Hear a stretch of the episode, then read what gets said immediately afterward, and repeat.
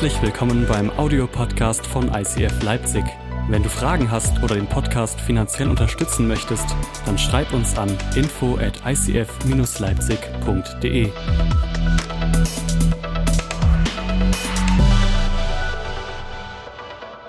Ich lese aus Johannes 12, die Verse 1 bis 6. Sechs Tage vor dem Passafest kam Jesus wieder nach Bethanien, wo Lazarus wohnte, den er von den Toten auferweckt hatte. Dort wurde nun Jesus zu Ehren ein Festessen gegeben. Martha bediente und Lazarus war unter, den, äh, unter denen, die mit Jesus an dem Essen teilnahmen. Maria brachte einen halben Liter echtes, kostbares Nadenöl, salbte Jesus damit die Füße und trocknete sie dann mit ihren Haaren. Der Duft des Öls erfüllte das ganze Haus. Empört sagte Judas Iskariot, der Jünger, der Jesus später verriet, warum hat man dieses Öl nicht verkauft? Man hätte 300 Denare dafür bekommen und das Geld den Armen geben können. Er sagte das nicht etwa, weil ihm die Armen am Herzen lagen, sondern weil er ein Dieb war. Er verwaltete die gemeinsame Kasse und entwendete immer wieder etwas von dem, was hineingelegt wurde. Jesus, ich bete, dass du heute Morgen zu uns sprichst. Ich bete, dass du unsere Herzen vorbereitest für das, was du zu sagen hast. Und dass wir heute alle aus diesem Raum gehen können und mindestens einen Punkt, einen Punkt haben, in dem wir einen Schritt gehen können. Amen. Vielen Dank, Alex, für diesen wundervollen Trommelwirbel und Jonas für diese heiligen Töne. Alright. Es ist ein extrem spannender Text. Ich finde ihn wirklich super interessant und vielleicht findest du ihn noch nicht interessant, dann werde ich und hoffe ich, dass du ihn nachher noch interessanter findest. Für mich gibt es zwei Fragen, als ich diesen Text gelesen habe. Das erste ist, warum gibt Maria so, viel, so übertrieben viel Geld? Vielleicht weißt du noch nicht, wie viel sie gegeben hat, da werde ich später noch mal drauf kommen. Es war unglaublich viel Geld, was sie investiert hat. Das zweite ist, warum war Judas so ärgerlich? Mein erster Punkt für heute, und ich habe die Predigt überschrieben mit das Herz der Großzügigkeit. Mein erster Punkt heute ist der Feind der Großzügigkeit. Wir reden in unserer Kirche immer wieder sehr viel vom Thema Großzügigkeit. Ich glaube, Großzügigkeit ist am Ende Liebe in Aktion. Liebe ohne Großzügigkeit ist keine Liebe, weil es bedeutet, ich gebe nicht. Lieben bedeutet immer, sich hinzugeben, etwas wegzugeben, ohne etwas zurückzuverlangen. Und das ist meines Erachtens nach das Zentrum von Großzügigkeit. Und ich glaube, Großzügigkeit hat immer einen Feind, einen einzigen Feind. Und das ist Selbstsucht. Selbstsucht ist der Feind von Großzügigkeit und wird ein großzügiges Herz immer zerstören. Immer wenn es mir mehr um mich geht als um andere, und ich sage nicht, dass du nicht auch an dich denken sollst, ne, in unserer Burnout-Gesellschaft etc., denk an dich, kümmere dich um dich. Aber immer wenn ich nur an mich denke oder zuerst an mich denke und nicht an die anderen, handle ich selbstsüchtig und nicht mehr aus einem großzügigen Herzen. Ich finde mal ganz, ganz spannend, ein kleines Wortspiel. Großzügigkeit fängt mit G an wie Gott. Selbstsucht fängt mit S an wie Satan. Erkenntnis des Tages, Notiz an mich selbst. Jetzt kannst du es dir merken, oder? also wenn du die eine Sache heute mitnimmst, nimm dir das mit. Die große Sache ist, wenn wir doch alle mal ehrlich sind, wir werden nicht großzügig geboren, oder? Kein Mensch kommt, glaube ich, auf die Welt, kriecht aus seiner Mutter raus und ist großzügig. Woran mache ich das fest? Ich habe Kinder. Zwei wundervolle Kinder. Ich liebe meine Kinder, die besten Kinder der Welt, die schönsten Kinder der Welt, die hübscheste Tochter. Ich liebe meine Kinder. Aber jeder weiß, Kinder können auch herausfordernd sein. Wer das noch nicht weiß, kann sich ein paar meiner letzten Predigten anhören. Es gibt immer wieder Erzählungen aus unserem Leben. Eine Sache ist immer ganz spannend, wenn zum Beispiel Deborah und ich, wir nehmen uns immer wieder, wir senden das bei uns Mama und Papa Zeit. Und wenn wir Mama und Papa Zeit haben, haben, hat Lina und Luan haben gemeinsam Zimmerzeit. Ganz wichtig, das ist keine Auszeit, sondern sie müssen alleine im Zimmer einfach mal eine Weile miteinander spielen. Wenn ihr das als Eltern noch nicht etabliert habt, fangt instant damit an. Ihr könnt nicht früher damit anfangen, weil auch unsere Kinder dürfen lernen, alleine zu spielen und nicht immer auf Mama und Papa angewiesen zu sein. So, wenn diese Zeit, mit dem sie miteinander spielen, gibt es zwei Möglichkeiten. Best Case, also die beste Variante ist, sie spielen einfach wundervoll miteinander. Oder jeder spielt für sich. Die Lina wird dann immer kreativ, die fängt an zu malen und das Wichtigste sind ihre Glitzerstifte und alles muss immer glitzern, gerade bei Lina. Glitzer, Glitzer, Glitzer.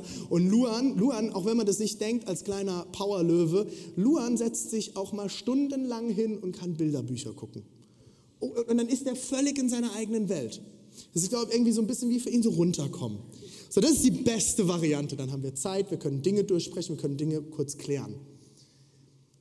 Worst Case, 70 Prozent aller Fälle, wohl bemerkt, im Heiligen Hause Wagner, sind die Situationen, sie fangen an zu spielen, wir sitzen in der Küche, Deborah hat sich gerade einen Kaffee gemacht, ich trinke einen Tee, wir fangen an zu reden und es geht los. Ey, meins, meins! Dann gucken wir uns erst an und dann sagen wir, lassen wir es immer einen Moment. Vielleicht klären sie es selber. Der Stärkere wird gewinnen. Meistens hört es dann nicht auf. Und dann ist der Moment, wo einer von uns Eltern ins Zimmer gehen muss. Und meistens ist es das kleinere Geschwisterteil, das das größere Geschwisterteil versucht zu dominieren.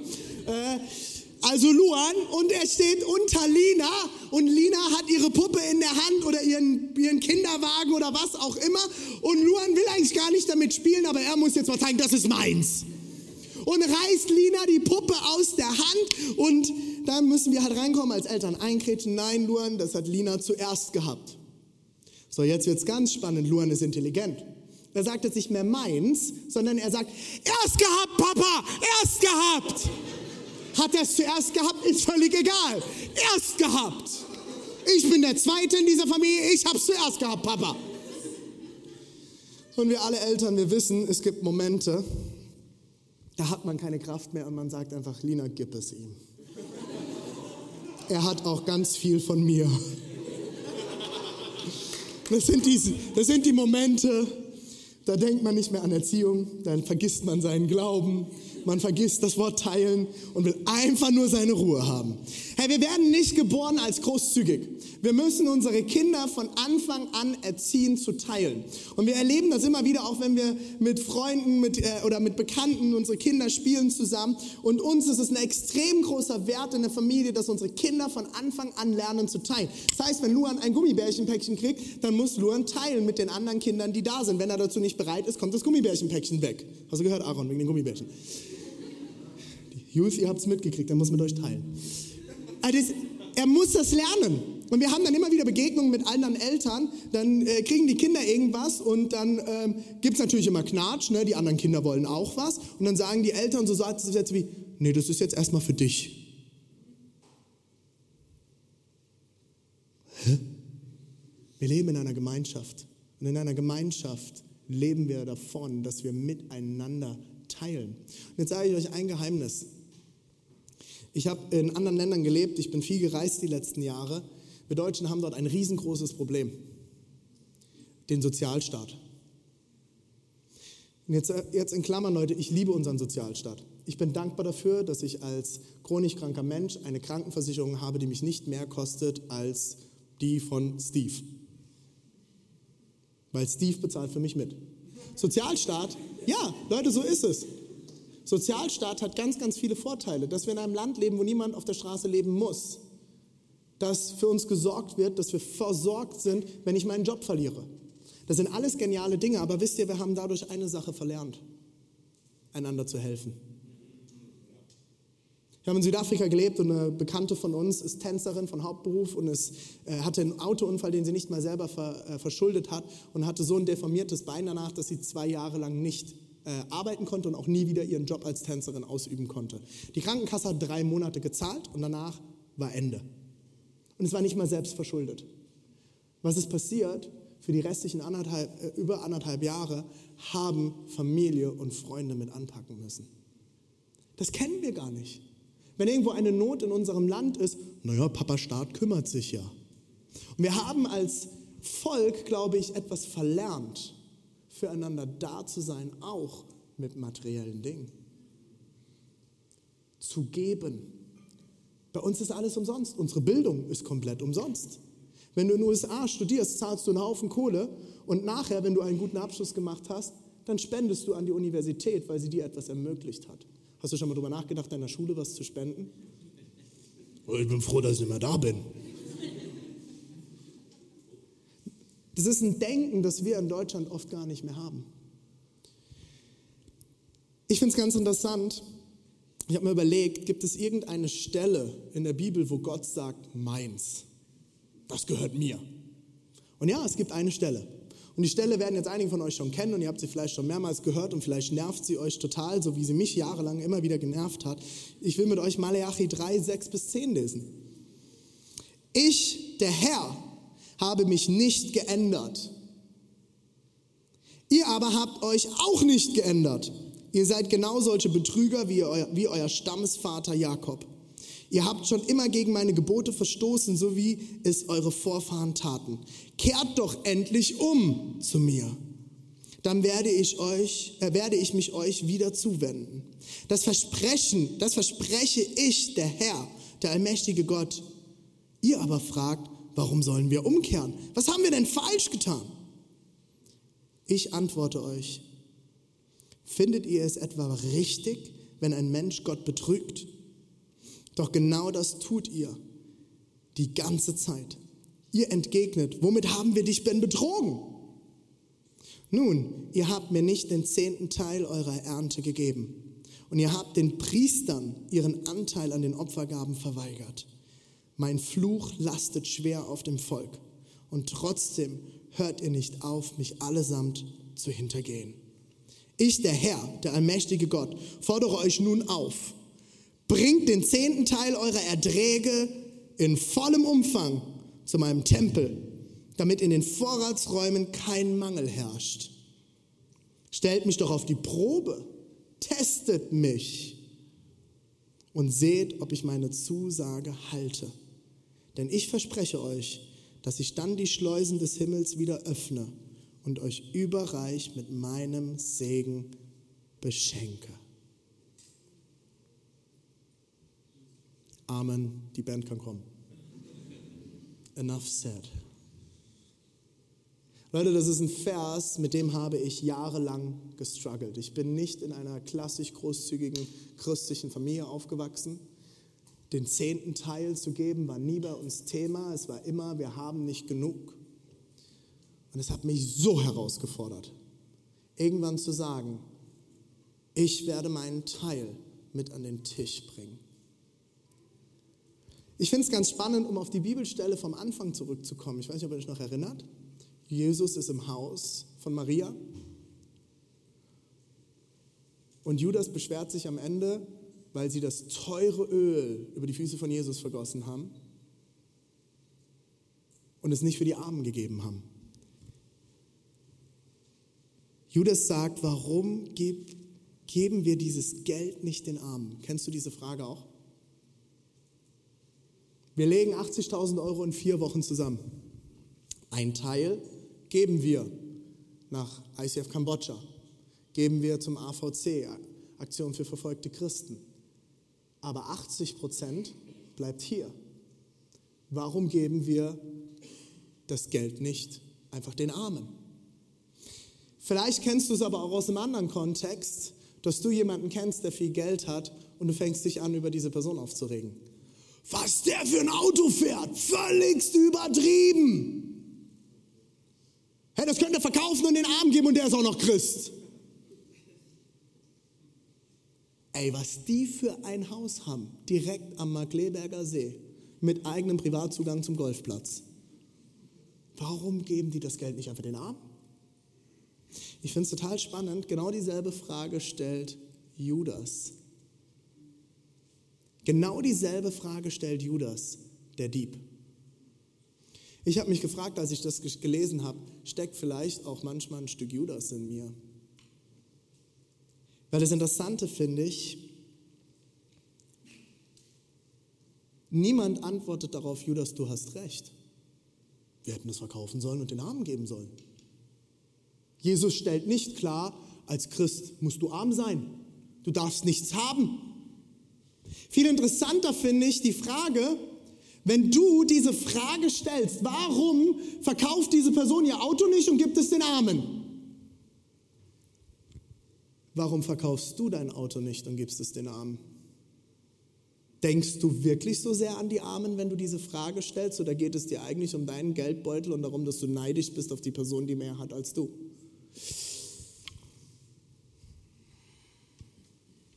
Warum hat Judas das denn Jesus oder die Jünger gefragt? Weil er eigentlich an sich gedacht hat.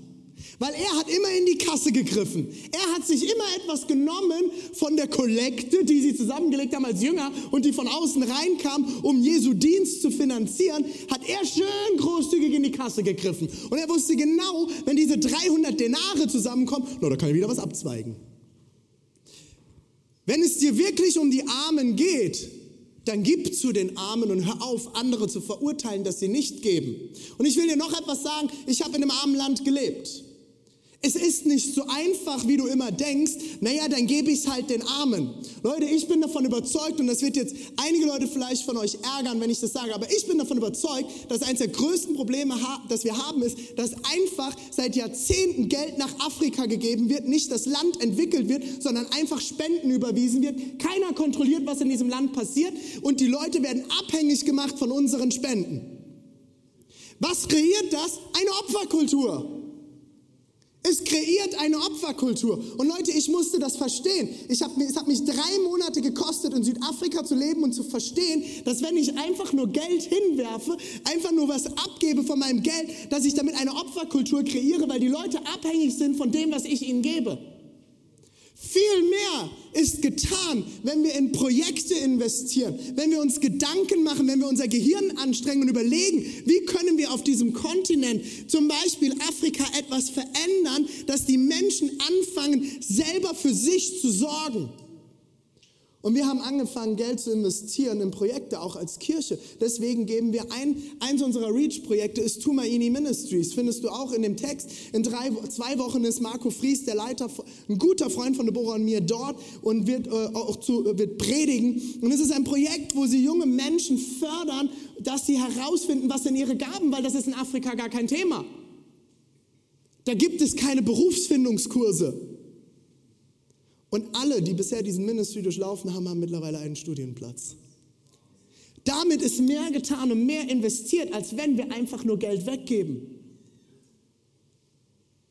Tumaini Ministries ist ein Projekt, das wir sehr groß als Kirche unterstützen. Jedes Jahr blocken wir mehrere tausend Euro. Diana ist freigesetzt, für ein paar Stunden pro Woche ins Design zu investieren, damit wir sie ready kriegen, damit sie in Deutschland Fundraising betreiben können. Um dieses Projekt zu starten. Es ist komplexer, als du denkst. Als wir in Südafrika gelebt haben, haben wir eine Familie kennengelernt, und ich weiß nicht, was du über Südafrika weißt. Südafrika ist ein Land, das sehr gespalten ist, äh, da Apartheid geherrscht hat. Zehn Prozent sind ungefähr weiß in diesem Land und diese zehn Prozent haben 90 Prozent der Bevölkerung über Jahrzehnte unterdrückt. Dadurch ist Gewalt und Kriminalität eines der größten Probleme in diesem Land. Und wenn du Geld hast in Südafrika, lebst du in einer gated Community. Das heißt, du lebst in einem Dorf, wo ein Zaun drumherum ist und am Eingang zum Dorf stehen Soldaten mit Kalaschnikows und du kommst nur durch dieses Gate durch, indem du deinen Ausweis vorzeigst, indem du einen Grund hast, indem die Person, die du besuchst, denen vorne Bescheid gesagt hast, hey, die Person besucht mich. Und wir haben Freunde, die in so einem Estate gewohnt haben, die richtig viel Geld hatten. Wir haben sie das erste Mal besucht. Wir sind vor dieses Haus gefahren. Ich habe in meinem ganzen Leben noch nie so ein Haus gesehen. Und instant, sofort kam es in mir auf. Alter, wie kann man in so einem Land leben und so ein Haus besitzen? Und dann sind wir die Einfahrt hochgefahren und so ein Auto. Wie kann man das mit seinem Gewissen vereinen?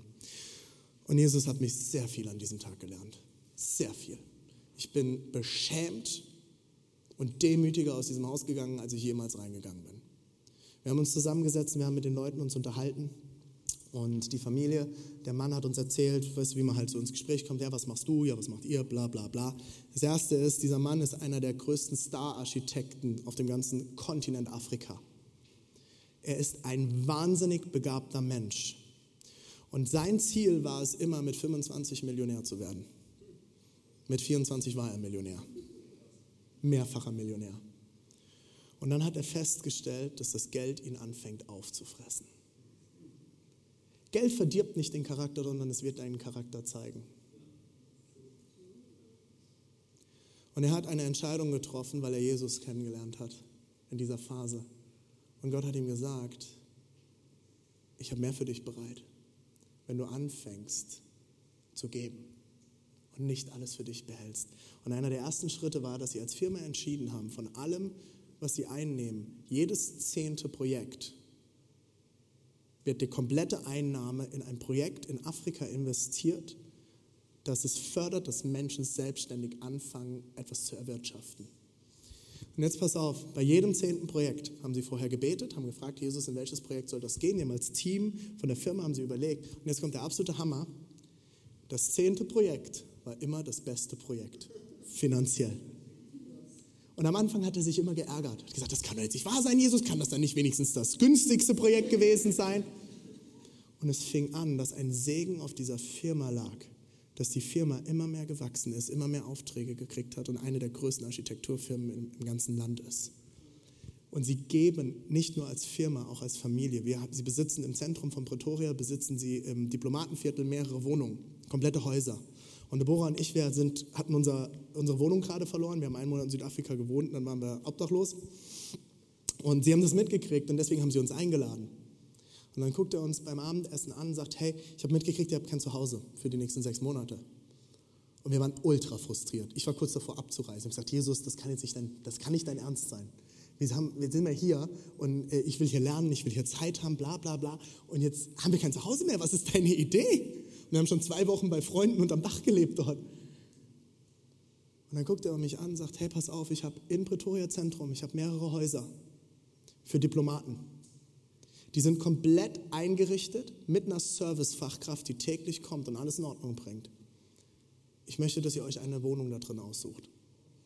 Und ich sagte, ja, okay, wie meinst du das jetzt? Was soll das am Ende kosten? Weil wir haben jetzt nicht so viel Geld zur Verfügung. Ich sagte, bis ihr nach Hause fahrt, ich habe keine Ahnung, wie lange ihr hier bleibt, könnt ihr umsonst dort wohnen. Und ich habe nur noch geheult. Ich habe nur noch geheult. Und er hat gesagt, hey, in diesem Haus, ihr geht zum Hausmeister, der heißt so und so, und der soll euch diese drei verschiedenen Wohnungen schauen, äh, zeigen, die, die euch am besten gefällt, nehmt ihr. Und wir hatten für sechs Monate umsonst eine Wohnung, weil ein Mensch großzügig hat gesagt, ich will in euren Ministry, den ihr gründen werdet in Deutschland, will ich jetzt schon investieren. ICF München Tobias Zeichen, ein guter Freund von mir und mein Coach, hat in der Kirche erzählt, dass sie anfangen wollen, in Ehen zu investieren und die Scheidungsrate in ihrer Kirchung senken wollen. Und sie wollen anfangen in der Leitung. Und er hat davon erzählt, dass sie anfangen wollen, auch fürs ICF Deutschland Movement Ehewochenenden zu veranstalten für die Pastoren. Deborah und ich waren jetzt schon zweimal dort, wir sind nächstes Jahr wieder dort. Und er hat gesagt, er wünscht sich von ganzem Herzen vor der ganzen Kirche, dass Gott eine Möglichkeit auftut, das zu bezahlen dass die Pastoren umsonst dorthin gehen können, um in ihre Ehe zu investieren. Nach dem Gottesdienst kam ein Businessman auf ihn zu und hat gesagt, Tobi, es ist mir egal, was es kostet. Ich will den Segen der Ehen auf meinem Konto sehen. Ich bezahle dir für die nächsten fünf Jahre diese Wochenenden. Leute, ich erzähle euch das, weil ich glaube, dass es immer wieder eine Entscheidung ist, dass wir großzügig sind und aufhören, Menschen zu verurteilen, die mehr haben wie wir. Bill Gates hat 90 Prozent seines ganzen, seines ganzen, wie sagt man, ähm, Vermögen, von seinem ganzen Vermögen investiert in Forschungen in Afrika. Wir sehen nur, er ist einer der reichsten Menschen der Welt. Ich glaube, er ist gerade nicht mehr der reichste. Und er hat aber 90 Prozent investiert. Und es ist besser zu investieren, als nur einfach wegzugeben. Hör auf zu verurteilen. Hör auf, über andere zu reden. Achte auf dein Herz. Die Frage, die du dir stellen solltest, ist nicht, wie viel hat der andere und wie viel gibt er, sondern die Frage, die du dir stellen solltest, bin ich großzügig? Was gebe ich? Was bringe ich an den Tisch? Und ich finde das so genial in diesem Text. Warum hat man dieses Öl nicht verkauft? Man hätte 300 Denare dafür bekommen können und das Geld den Armen geben können. Wisst ihr, wie viel 300 Denare sind? Theologen sind sich da immer mal wieder noch so ein bisschen am, äh, am äh, drüber unterhalten, was es sein könnte, aber eine der gängigsten Überzeugungen ist, dass ein Denar ein Tageslohn ist. 300 Denare sind 300 Tagelöhne. Das bedeutet, es ist ein Jahresgehalt. Das heißt, Maria ist hingegangen und hat ein komplettes Jahresgehalt genommen. Ich weiß nicht, was du verdienst. Vielleicht liegt dein Jahresgehalt noch bei 500 Euro. Vielleicht liegt dein Jahresgehalt bei 20.000, 30.000, 40.000. Vielleicht gehörst du zu den besser Verdienenden in Deutschland. Du liegst bei einem Jahresgehalt von 80.000 Euro. Der Herr segne dich, weil wem viel anvertraut ist, von dem wird auch viel verlangt. Jetzt überlege dir, wer ein Jahresgehalt von 80.000 Euro hat, bist du bereit, 80.000, 80.000 Euro zu investieren in einen Liter Öl und das Jesus über die Füße zu kippen?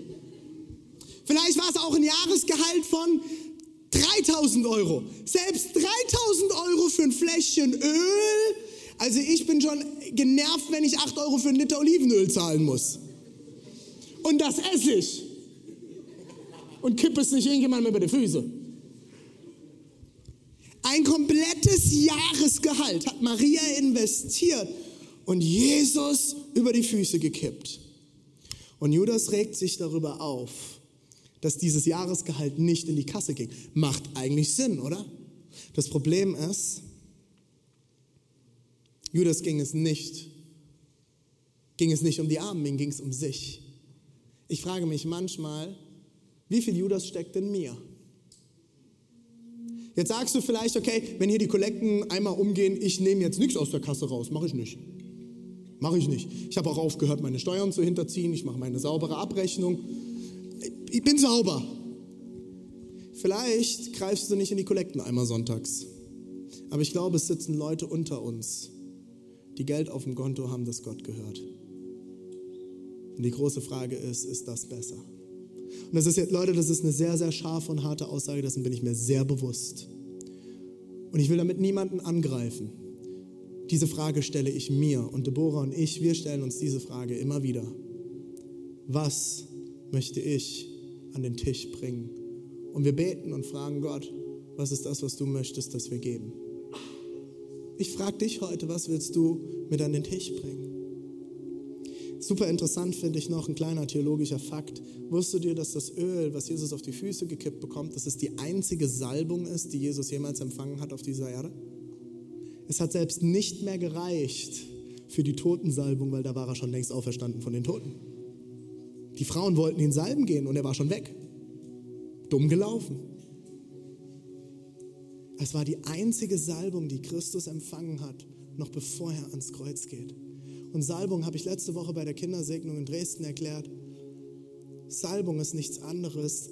Die ersten Salbungen sind passiert mit Lampenöl, um den Menschen das Licht Gottes mitzugeben für ihren Dienst für ihre Kinder als Segnung. Wir stellen dich unter den Schutz und das Licht Gottes.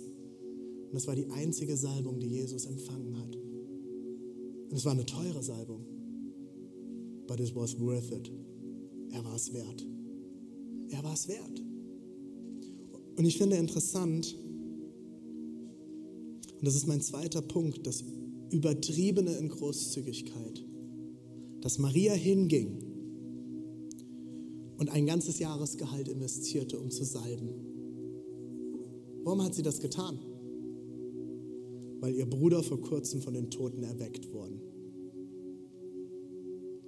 Ich will gleich nochmal darauf zurückkommen. Ich habe noch einen kleinen Witz, das ist ja schon heilige Töne, aber ich habe noch einen kleinen Witz. Kannst du was Fröhliches spielen kurz? Kannst du was Fröhliches spielen? Spiel mal was Fröhliches, Jonas. So ein bisschen Ufter-Ufter-Musik. Was Fröhliches? Fröhlichere Töne. Stell, stell mal von den Harmonien auf Klavier kurz um. Stell mal um. Mal kurz was Fröhliches. Ja, sehr schön. Come on, Jonas. Immer, immer spontan unterwegs. Und danach gehen wir wieder auf die Harmonien, okay? das ist genial. Es kommt ein Typ in den Himmel mit einem ganzen Koffer voller Goldbarren. Und Petrus empfängt ihn und sagt, was hast denn du da mitgebracht? Macht seinen Koffer auf und zeigt, ich habe Goldbarren mitgebracht. Ich habe gedacht, wir könnten das vielleicht hier gebrauchen. Petrus guckt ihn an und sagt, genial, du hast Asphalt mitgebracht. So, die Hälfte der Leute hat gelacht, die kennen nämlich die Stelle. Jetzt kannst du wieder auf die Harmonien umstellen. Here we go. Driving home my point. Ich muss jetzt auch fertig werden, die Uhr läuft. Viele von euch wissen nämlich nicht, im Himmel sind die Straßen nämlich aus Gold. Und Jerusalem, das himmlische Jerusalem wird beschrieben und es ist riesig. Es ist mega hoch. Und die Tore zum himmlischen Jerusalem sind geschaffen aus Perlmut. Gott hat alles. Er hat Straßen aus Gold. Es bringt nichts, das Gold mit in den Himmel zu bringen, weil die Straßen sind eh aus Gold. König David gab circa 20 Milliarden Dollar umgerechnet, um den Tempel zu bauen. Wir haben letzte Woche haben wir die Stelle gehört von der Stiftshütte. Wenn du es nicht gehört hast, hörst du den Podcast an. Die Priesterkleidung selbst war verziert mit Edelsteinen. Alles war das Beste. Die, die ähm, the Ark, was ist Ark auf Deutsch? Äh, die Bundeslade, Menschenskinder, die Bundeslade war aus Gold gegossen. Und wir stehen eben dran, ich so, hey, das ist völlig übertrieben, Gott. Und Gott sagt, ja, Mann. ist es. Aber das ist es wert. Weil es gehört doch sowieso mir. Ich habe doch eh alles bereit. Großzügigkeit ist manchmal etwas Übertriebenes.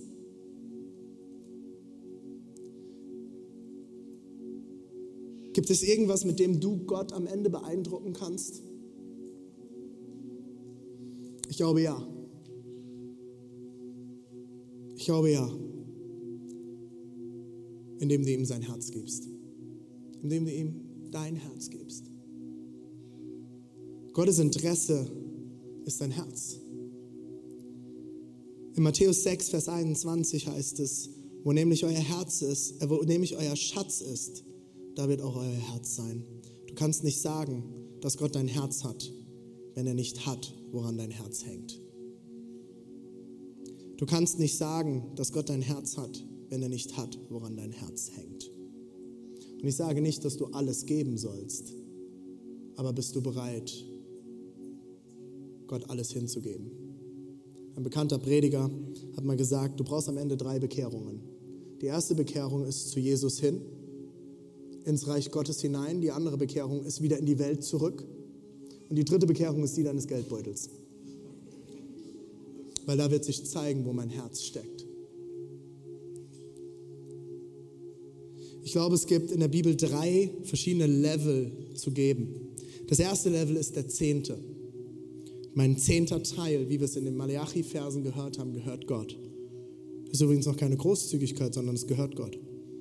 Der zweite Teil ist eine einfache Spende, jemanden einzuladen, mit dem ich was trinken gehe, jemandem etwas zu bezahlen. Kennt ihr das? Du gehst mit einem Kumpel einkaufen und der, äh, der Kumpel hinter dir holt sich nur ein Kaugummi-Päckchen und, und ihr legt schön die Trennscheiben dazwischen. Jesus Christus. Der Herr segne euch. Menschenskinder, legt dieses blöde Ding weg und bezahlt die 50 oder 90 Cent für ein Kaugummi. So, und jetzt wird es ganz krass. Deborah und ich waren irgendwann mal einkaufen als, als Jugendpastor noch. Wir hatten nicht viel Geld. Wir waren einkaufen, wir hatten einen Einkaufswagen, wir wollten abends was zusammen kochen. Und wir haben so ein bisschen was reingepackt und es war wirklich wenig. Und dann kam eine Frau vorbei und hat gesagt, hey, voll cool, ich, habe es voll auf dem Herzen, euren Einkauf mitzubezahlen. Und er hat gesagt, kauft ein, was er braucht. Und wir haben den Einkaufswagen voll gemacht. Wir sind an die Kasse gegangen und sie hat alles bezahlt. Zwei Jahre später hat sie uns erzählt, was ich euch nie erzählt habe, ist, ich wusste nicht, dass ihr den Einkaufswagen voll macht. Und Jesus hat mich innerlich herausgefordert, bist du trotzdem bereit, es zu bezahlen. Und sie hat uns den kompletten Einkauf bezahlt von ganzem Herzen und wurde gesegnet. Leute, bist du bereit, jemanden mitzunehmen, zu spenden, zu geben, zu einzuladen. Die dritte Variante von Spenden ist die verschwenderische, übertriebene Spende. Die 300 Denare für ein Salböl. Hierfür braucht es Vertrauen. das tut einem vielleicht auch weh. Das ist manchmal nicht leicht. Und es geht über das Übliche hinaus und du steppst, du gehst ein Stück aus deiner Komfortzone hinaus. Aber wusstest du, dass die meisten Christen nicht mal zu Level 1 kommen? Statistiken sagen, dass ca. 5 bis 7 Prozent aller Christen weltweit nur ihren zehnten Teil geben. Das Interessante ist, Problem Nummer eins ist, das erste Level bricht den Fluch laut Maleachi und öffnet die Fenster der Versorgung. Das ist das erste Level. Ich fordere dich heraus, so wie Gott mich herausgefordert hat vor ungefähr zwölf Jahren, zu sagen, René, fang an, von dem wenigen, das du hast, deinen Teil mit an den Tisch zu bringen, um Reich Gottes zu bauen. Problem Nummer zwei ist, wir wundern uns, dass die Kirche keine Kraft und Energie hat, dass Menschen ausbrennen. Wenn die Vorratshäuser leer sind, ist es meines Erachtens nach die Konsequenz. Und ich sage nicht, dass das das einzige Problem ist, das wir in Kirche haben. Wir haben viele Probleme. Aber ich glaube, das ist ein Teil. Und als Beispiel will ich euch ein Beispiel nennen. Fast alle, die bei uns in der Kirche im Staff arbeiten, also Teilzeit oder sogar Vollzeit, investieren in die Kirche haben mindestens zwei bis drei Jobs nebenher. Warum? Weil wir sie nicht bezahlen können. Warum? Weil nicht jeder seinen Teil an den Tisch bringt. So, und ich will dir jetzt kein schlechtes Gewissen machen. Ich will dich mit zum Nachdenken anregen, wenn dies dein Zuhause ist, diese Kirche dein Zuhause ist, du sonntags herkommst, um zu konsumieren, um zu bekommen, du gesegnet wirst hier in diesem Haus. Was bringst du mit an den Tisch? Wir reden davon, wir sind Familie. Wenn wir als Familie immer zusammenkommen und ein Familienmitglied bringt nie was mit. Das ist so uncool. Ich lade dich ein, denke drüber nach. Was ist der Teil, den du mit an den Tisch bringen willst? Und das Geniale ist, Gott sagt, teste mich, prüfe mich. Probier es doch aus, ob ich dich segne. Probier es aus. Und der letzte Punkt, damit schließe ich jetzt wirklich die Belohnung der, der Großzügigkeit. Ich glaube, Gott belohnt unsere Großzügigkeit. Und jetzt wird es ganz spannend. Markus 14, Vers 9, das ist das Ende der Geschichte, weil es steht in allen der Evangelien steht die Geschichte von Maria mit dem, mit dem Salben. Und in Markus endet sie folgendermaßen. Ich versichere euch, überall in der Welt, wo Gottes rettende Botschaft verkündet wird, wird man auch von dieser Frau sprechen und von dem, was sie getan hat. Bis heute bis heute hier in der Media City wird von ihrer Großzügigkeit geredet werden. Das ist ein Lohn, den sie bekommen hat. Gott wird niemals die Summe belohnen, die du gibst, sondern deine Herzenshaltung dahinter. Es geht nicht darum, wie viel du gibst, sondern es geht darum, dass dein Herz am richtigen Platz ist. Für immer steht Gott, steht fest, Gott hat uns schon belohnt. Wusstest du das? Ich schließe mit Johannes 3, Vers 16 heute. Wir werden heute was ganz Neues ausprobieren. Es wird gleich richtig spannend.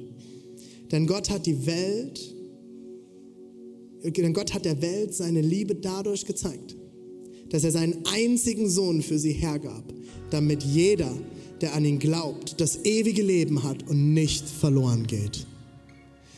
Gott hat dich schon längst belohnt. Gott hat dich schon belohnt. Er hat sich schon längst hingegeben. Er hat schon alles getan. Ich habe das vorhin erzählt. Maria hat so viel gegeben, weil ihr Bruder vor kurzem von Jesus von den Toten auferweckt wurde. Er hat ihn zum Leben erweckt. Vielleicht sagst du dir jetzt, naja, wenn ich sowas in meinem Leben erleben würde, dann würde ich auch geben. Dann würde ich auch ein Jahresgehalt spenden, René. Wie viel hat Jesus in deinem Leben schon längst getan? Und du spielst es runter. Jesus hat dich von den Toten zum Leben gebracht. Ist dir das bewusst? Wenn du Jesus Christus als deinen Herrn und Erretter angenommen hast, so wie es in Johannes 3, Vers 16 steht, dann hast du ewiges Leben. Er hat etwas Neues in deinem Leben geschaffen. Er hat neue Hoffnung, er hat neue Liebe. Vielleicht sitzt du immer noch hier und denkst klein von dir und denkst, ich bin es nicht wert. Hey, Jesus hat dich angeschaut. Er hat dich geschaffen, hat gesagt, es ist gut. Er hat schon längst alles getan und wir sitzen immer noch hier rum und jammern, dass wir nicht genug haben. Leute, wir leben in einem der reichsten Länder dieser Welt. Ja, du musst dich entscheiden zwischen Nike-Schuhen und Deichmann-Schuhen. Du musst dich entscheiden, kaufe ich die gute Wurst oder die schlechte Wurst, den guten Tofu oder den schlechten Tofu. Für alle Veganer. Wir treffen nur noch Luxusentscheidungen. Aber wir haben doch alles, was wir brauchen. Hast du jemals ohne Dach und über dem Kopf schlafen müssen? Oh, wir hatten gestern mal eine halbe Stunde Stromausfall. Schlimmstes Ding, Internet funktioniert nicht. Die Probleme unserer Generation. Wir leben in einem der reichsten Länder der Welt und wir jammern immer noch rum. Dabei hat Gott schon längst alles für uns getan. Er hat dich errettet, er hat alles für dich gegeben. Die Belohnung ist schon längst da, bevor du überhaupt etwas gegeben hast. Und du hast die Möglichkeit, etwas zurückzugeben.